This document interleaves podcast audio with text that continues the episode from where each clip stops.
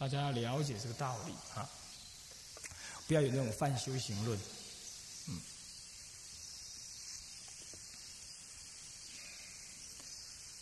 请问法师啊，密中有祖师观想六字大明咒啊，往生后额头上烧出嗡嘛呢叭咪吽，净土中的祖师观想持名，是不是烧出来也会有南无阿弥陀佛？这这跟这跟净土宗有什么关系呢？烧出来有或没有，你往生是最重要的。你你烧出来有要干嘛呢？懂意思吧？啊，这个不需要去管它有没有，你不要有这种这种想法。各门派各门派，就算说他烧出来有欧玛尼巴用在额头上啊，这也没代表什么嘛，顶多是一种感应而已。我举个例子，这也可以回答刚刚那个刚刚那个问题，一起再补充回答。啊，再补充回答，怎么讲呢？我们知道那个脏话有一个叫做什么什么翠赏的一个老居士，谢翠赏还是谁？一个老居士，老老女居士。那么这位这位老居士啊，这位老居士啊，他呢，老女居士啊，他说他一辈子都啊没有跟人家结缘，也不会讲经说法哈，没有行菩萨道，他就很难过，他就发愿死的时候呢，烧出全身的舍利。结果呢？你们知不知道？你们看过那个照片没有？他死了之后啊，全身几乎是五腑内脏全部都变成舍利，而且还有一串那个一百零八粒的那个什么啊，那个念珠式的舍舍利一样。好，你们也看过那个照片有没有？五彩缤纷。那好啦，广清老和尚也没有那么多。那么呢，我们知道的好多祖师都没那么多，那他都超过他们了。所以烧出舍利可能是什么呢？可能是什么呢？可能也是一种愿力，不过如此而已啊，对不对？他不过是在家女居士，他不过发愿说要用那个舍利来度人，那么呢，愿力也是不可思议嘛，也不过如此。那能证明什么呢？能证明他佛法很通吗？所以佛法是需要学的。不是少少的一些证明、一些修行的样子出来，然后就说我能通解一切佛法。你是连阿罗汉对佛法都有大疑问了，在《法华经》上面讲起法华的原了义了义法，第一周讲完的时候根本没人懂，只有舍利佛懂而已。你说阿罗汉能又代表什么呢？乃是连阿罗汉，对不对？所以不要再有这种泛修行论，也不要再老是。哎，一个出家人死了，非得要烧出两粒舍利子才算数，这样子，那以后出家人越来越难死哦，对不对？要死之前买几粒舍利吞他嘴巴里，不然这真的死的很难看。是不是众生就是这愚痴颠倒啊？啊，尤其你看玄奘大师临终之前呢，临往生之前，他还得了很重的病。他还误以为说是不是我翻译经典有错？后来天人跟他讲说不是，是因为你过去当皇当国王啊，给人家磕重税，万万岁，你懂我意思吗？万岁万万岁这样子，然后就一直收各种税，这样子，然后收了很多税之后呢，当然他就这样子就就他就遭果报。他的师傅戒贤大师啊，临终呃老年的时候手指一直痛一直痛，痛了他都想剁掉手指这样子。那那个文殊师普贤现身跟他讲说，这也是你过去的业。好啦，你不懂的人，你一定觉得怎么样？他是大师哎，怎么还在吃药？哎，就有人这样问我说：“唱功这么有修行，为什么还吃药？”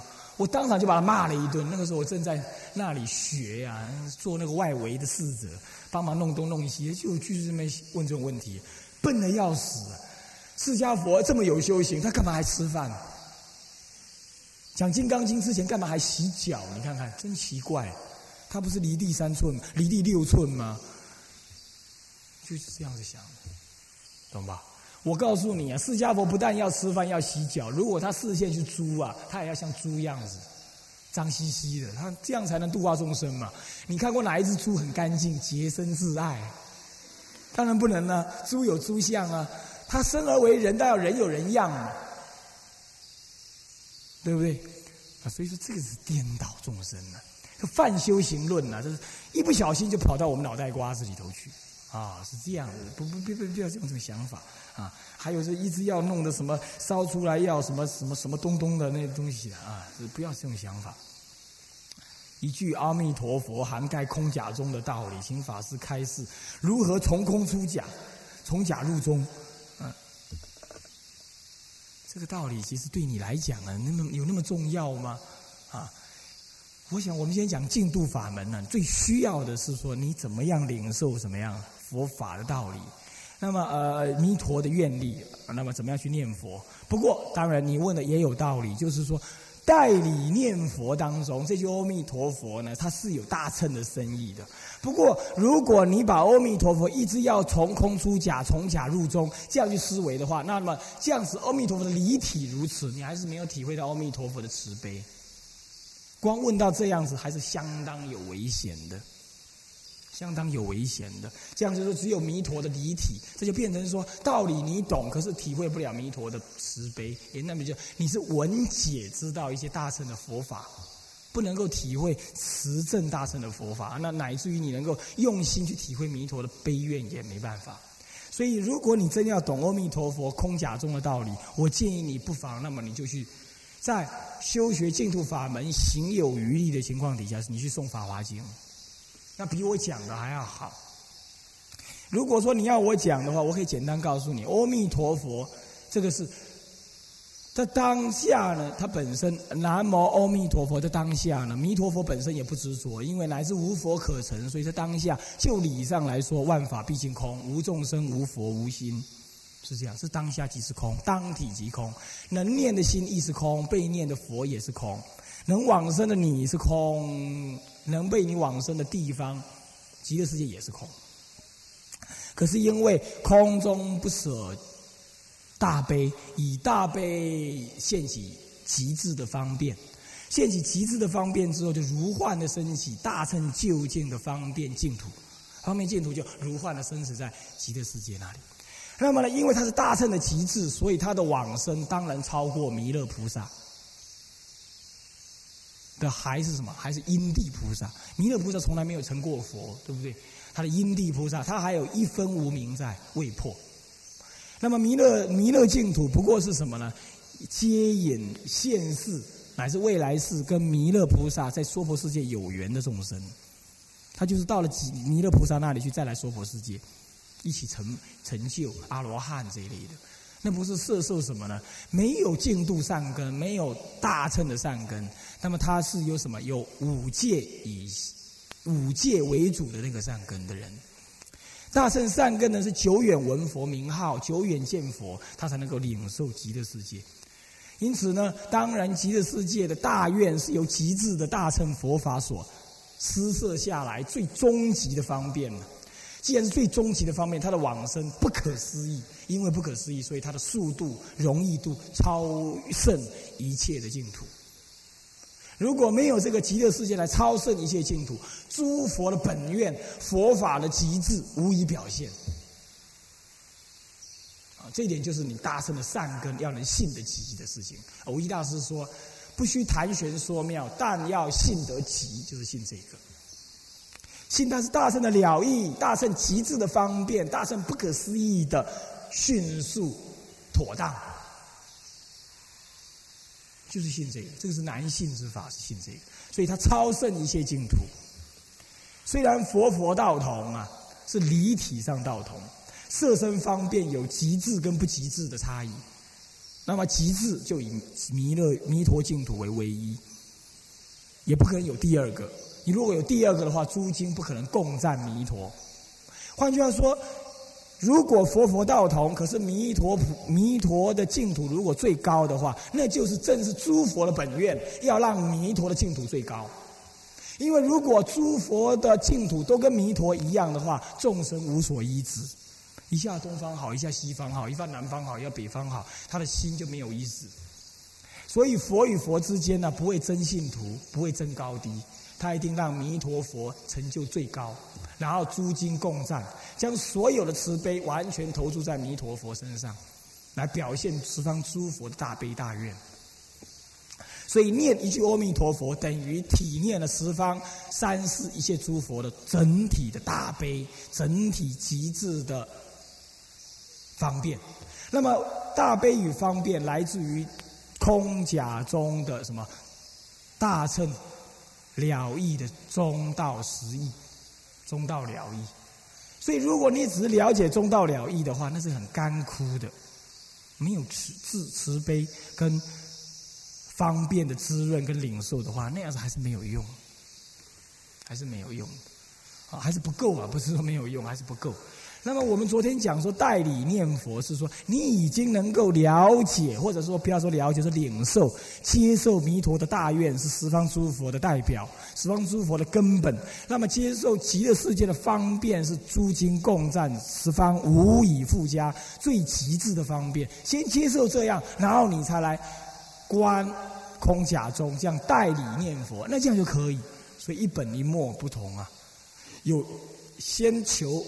先接受弥陀，然后再来代理念佛，会比你先去思维那个道理才来念佛啊来的怎么样？来的保险。这祖师就是这样要求我们，所以祖师告诉我们说：不要过度的谈玄说妙，你就是好好的领受，好好的信下去。那你一定觉得很奇怪，佛法不是讲自信吗？为什么在我不懂的时候叫我要怎么样？叫我就要信呢？愚痴。这种想法是不了佛意的。对我们承认呢，释迦佛在声闻教呃，在某些教法上面说，我的教我的道理，你们应该经过思维才去理解。但是注意，这是就声闻乘可思维的苦空无常而说的。对不可思议四谛来讲的话，你根本就没有想的余地，你只有靠善根的熏陶去领受。我们举一个证明，我常常说的，舍利佛在法华会上，释迦佛就坦白的告诉他：今天你领受，今天你领受法华经的道理，都是佛的威德加加持。那么药师经上面呢，他也是告诉菩萨听闻的菩萨声闻弟子说：今天你你能够接受药师佛，都是什么了？十方诸佛的加持。大乘佛法无法思维的，只有亲证而已。所以现代人有些颠倒人呢，他说佛法都要经过思维，要经过我理智的考验之后，我才愿意接受。痴人梦话，这是这是把一切的佛法，把那个声闻乘的佛法混烂在一切佛法身上，这就是没有大乘的善根。那你说，如果这样讲下来，我怎么能够分别迷信跟正信呢？所以说啊，我们不妨先有声闻乘的基础嘛。避免你产生迷信嘛？如果你智慧不够的话，就这样子慢慢学过来嘛，对不对？那你说这第一、第二话，所谓自信跟迷信还有两个，还有一个重要的差别：自信越信越清净，迷信越信越颠倒，产生情绪反应、崇拜反应、崇拜，懂吧？崇拜结帮派那样子。我师傅是大乘人，我要生生世世跟着他，我下辈子还要再来，然后用四条腿来，对不对？然后怎么样子？那是一种什么？那是一种结帮派的心理，也就是什么群体的眷属心理。那是一种迷信，那是带有感情的。自信是什么？即使你说不上来，可是你心清清静静的说：“我相信佛没有骗我。”这个是不同的，你是相信佛，你没有相信人。佛是真语、实语、如语，不妄语、不异语，对不对？如语者，是不是这样子啊？所以你能够信，与其去迷信人，不如信佛，这样懂意思吧？是这样意思。所以说，大乘的是深信是这样子的。所以你说。你说那个呃净土法门啊怎么样？呃这这了解弥陀佛的空假中，我说这个暂缓，先用你的信心开发了，去领受佛的大悲，那么净土法门的特异方便，去接受，去思维这样道理之后，再反过来去了解空假中。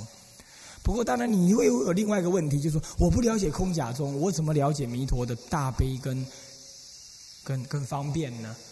啊，这样说也对。不过，如果要这样说的话，那你只好去研究天台教观了，然后研究研究大圣经典，那么就那就要慢慢来的，而不是一一句话两句话能够讲得清楚的。啊，嗯，面对老年久病痛苦的时候呢，说出他并未见到阿弥陀佛、观音菩萨来，而对平常的念佛呢失去了信心。那么这该如何加强他的信心，使他的心不会颠倒害怕？对，对于要往生的人或生重病的人呢，他会一直很很害怕，就好像我们跟人家约会有没有？那么时间快到了的时候，你就这样想：奇怪了，时间都快到，他怎么还没来呢？对不对？然后接着呢，时间已经到了，你认为时间已经到了，然后你就这样想：时间都到了，他怎么还没来呢？时间过了，你的时间已经过了，然后你就觉得他是不是忘了，不然还是怎么样？还是耍我？他怎么又不来呢？人呐，等待是最痛苦的，所以难免病人的等待当然是很痛苦的，这点我们能够理解。那这个时候你要告诉他，你要告诉他说：你不要预想着弥陀观音什么时候来。因为呢，很多人，而且极大部分都在中阴身的时候见到阿弥陀佛、观音菩萨。我们还有身体的障碍，我们不能一下子看到。你不要去那种担忧。阿弥陀佛哈，古来成佛啊，他是不妄语不异语哦，真正不会骗我们。只要你信心坚固，不要害怕，他一定会来。你一定要等到最后一刻，你就不用慌，不用担心，不用害怕。但是你不可以预想着什么时候来，因为弥陀佛哈。他会看人的业缘的，你还没有到时候，他不可能现身给你看。你要告诉他这个道理，那你要告诉他，你要渐渐的告诉他说，这个这个，你呢预想着要来，这就是一种障碍，这就是一种障碍。你要告诉他这个道理，懂吗？啊，那么呢，跟病人开示哈，跟病人开示，今天的愿海法师也跟我谈论到这个事情，跟病人开示，尤其是。你知道他要临终或怎么样，或者你被邀请去给病人开示，你一定在还没去之前呢，对家属客观的了解这个病人的状态、家庭种种，稍微客观的了解一下。然后你也要知道家属到底让病者知道到什么状况没有？有的家属不愿意让病人知道他得癌症，只剩下三五天的生命。有的家属如果不愿意让他知道，你要让家属了解到说，应该让他知道了。那么呢，要征得家属的同意，你才能够以那个他要往生的这个角度去跟他讲话，不然的话，你还是不适合，因为家属不让他知道，你不不需要有你去让他知道，懂吗？这第二，第三的话呢，去跟病人开示的话，要看身，看他的身份、他的年龄，以及你跟他的相互可能存在的类似的关系。比如说，你年龄比他小，你可以把他当做父母看，对不对？那么总我昨天说过这样子来看待。但是呢，不论你跟他的类似的关系是什么，你去跟他开示的时候呢，你不应不适合一下子一坐下来就跟他讲生死事大的那种大道理，那是很累的。对一个生病很久的人来讲，啊啊，不必这样。你应该要一个，你是他的邻居、老朋友，跟他聊天那种方式。然后你要去试着去了解这个病人目前最麻烦的心理的心结是什么。你应该从他的亲属身上、嘴巴里头先知道。知道了之后呢，你就跟他先聊天。聊天当中，慢慢的大体上要谈上几件事情，就是说。你要让病人感受到，是啊，生病很苦，师傅也知道，师傅也曾经病过，也跟你一样。再来，生生命当中的钱财、亲戚的那种难割难舍呢，师傅都能理解。你从这样两个角度上让他感受到，你了解他。接着呢，你再跟他讲说，不过呢，死亡并不是可怕不可知、不可知而可怕的。啊，世上每个人都会死亡，对不对？其实死亡在佛教来看，不过是到另外一个世界而已。那么我们作为一个活着的人呢，对于死亡者，不过是看待去送行出远门，就像去美国一样。所以我们不必害怕，重要的是我们怎么看待他，去准备他。然后接着再讲说怎么准备呢？那么到极乐世界是最好的。然后就讲赞叹极乐世界，赞叹弥陀佛，讲解十八愿，讲解二十愿，乃至十九愿。讲了之后呢，提示的这个道理都是简单的提示。提示道理之后呢，然后你就跟他讲怎么样往生。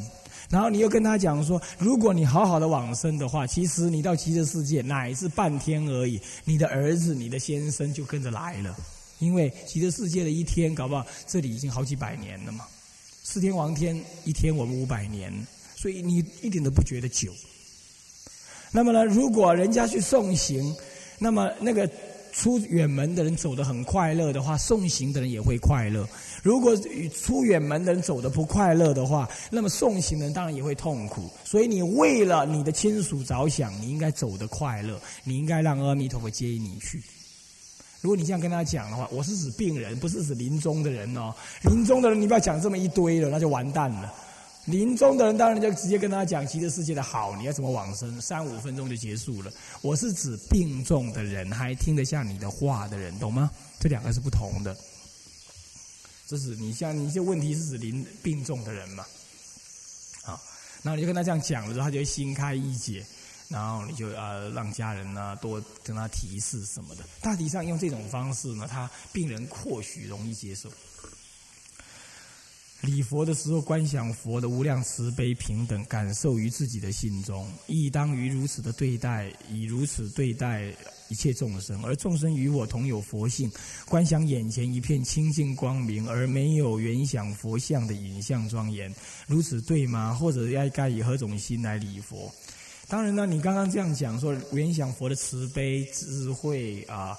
呃，领受感受在心中，这是很正确的。当然应该这样子。当然，你更应该感受到大乘佛法不可思议，弥陀的慈悲跟大愿尤其不可思议。他设的方便呢，大愿力的摄受当然不可思议。所以你感受他的慈悲，同时也要感受他愿力的不可思议，而且要升起这种信心来。这心中应该起这几个念头才对。如果你只是感受他的慈悲，而没有感受到他的愿力的加设、加持的这种不可思议的话，稍有不足，稍有不足，懂吗？那么你感受到智慧、慈悲还有愿力不可思议的时候，你就会由衷升起一种感谢、跟欢喜、跟放下啊！我生死有救了。那个时候，你在原想自己呃过去的错误，求佛忏悔加倍，那么升起一种求佛不舍，然后再升起一种我相信佛，您决定接引我，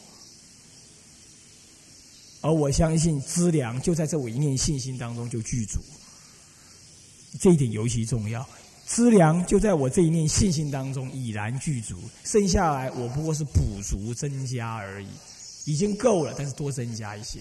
那个时候的念佛可能带有感恩心，而不是一种交换的心态，这样这是可以的，这是可以的。那么你说只想一片清净光明，这还不够。清净光明只是一个很抽象的，清净光明要在你内心有起真正信心的这种感受。因为我说过了，信愿是你往生的最主要资粮嘛，这样懂吗？啊。而且信心的不退，愿心的不退，是你保证往生的条件。至于其他什么原想众生啊，什么在不干扰你以上的这些了解之之之下，你当然要原想众生的慈悲，什么那是自然的，自然的，懂吗？那是自然。广清老和尚说：“对这个世间还有一念放不下，就会再回来轮回。那么弟子对于净土的了解，就感觉往生都率天的条件容易多了。事实是不是这样？当然不是这样。其实同时同样道理，如果你对世间还有贪染的话，那贪染的事情当然强过都率天。如果是这样子的话，都率天也没有道理就会拉拔的你到到得了都率天。这第一个，第二个更有人有一种很有意。”我是觉得实在是不知道从何说起的一种说法。他说多帅天离我们比较近嘛，弥勒弥勒菩萨就在多帅天，好近哦。那那那个他方是极乐世界在十万亿佛土，好远哦。所以我们跑得比较慢，所以呢，当然多帅天比较快。但这个更是荒谬啊！十万亿佛土不隔方寸嘛。一，我问你哈，如果你到过美国，然后我跟你讲，美国某某人，那他就你立刻就想到他了嘛，刹那之间你就到了嘛。一切万法不出一心呢，啊，没有我们讲差别是对肉体说差别的啊。你看那个中阴身都有报通，一刹那心里所想，中阴身就到，根本没有时间的间隔啊。那么再来就是说，一念放不下，就会再来轮回。这是就通途修行说，金金碧峰禅师有没有？他放不下那个波，有没有？他修行修得很好，可是小鬼要抓他去轮回的时候呢？找不到他，因为他有禅定，找不到他，入无想定。可是无想定不是解脱，最后敲他那个波，他就跑出来了。这就是一念放不下，是对通途修行而说。但是当你把佛的愿力放进来的时候，就不同了。佛的愿力能够笼罩着你，你的什么业力？昨天已经有人问这个问题了，对不对？你如果不能养性愿力的话，请回忆我昨天讲的那个道理。今天悟光师在这里。他的愿力，你们才有机会在这里听经。看是看你自己，表面看是你自己的修学因缘、修学因果，其实你已经冥冥当中受人家愿力的笼罩了，而他不过是一个老尼斯而已。他的愿力都能照着你这样子的，何况累劫修行大乘了义的弥陀佛，他的愿力当然更不可思议。不要用你的凡夫立场来想，愿力不可能，愿力真正可能。这种就是善根，善根就是这个，不可以少善根福德因缘，这就是最重要的善根。对大乘的信心在这里，啊，这是弥陀愿力的原理是在这里，啊，这当然就通途道来讲，广清老和尚说的有道理，但是就往生意义上来讲，只要你养成愿力，你当下是养成愿力，愿力为你最大。你的智力是只仰仰赖愿力，愿力笼罩你之后，你也没办法再起第二个心了。怎么说呢？这叫做临终的选择念佛。何以故？因为我们还是凡夫，我们当然贪染。可是，在我们贪染的同时，我们已经听闻了佛法，尤其了解了净土法门，尤其好要了净土法门。那么，在临终的时候呢？因为我太好要了净土法门，弥陀愿力的摄受。当我一感受到弥陀愿力的时候呢？我的贪心就起来了，那在种种的贪当中，我第一个就先贪什么？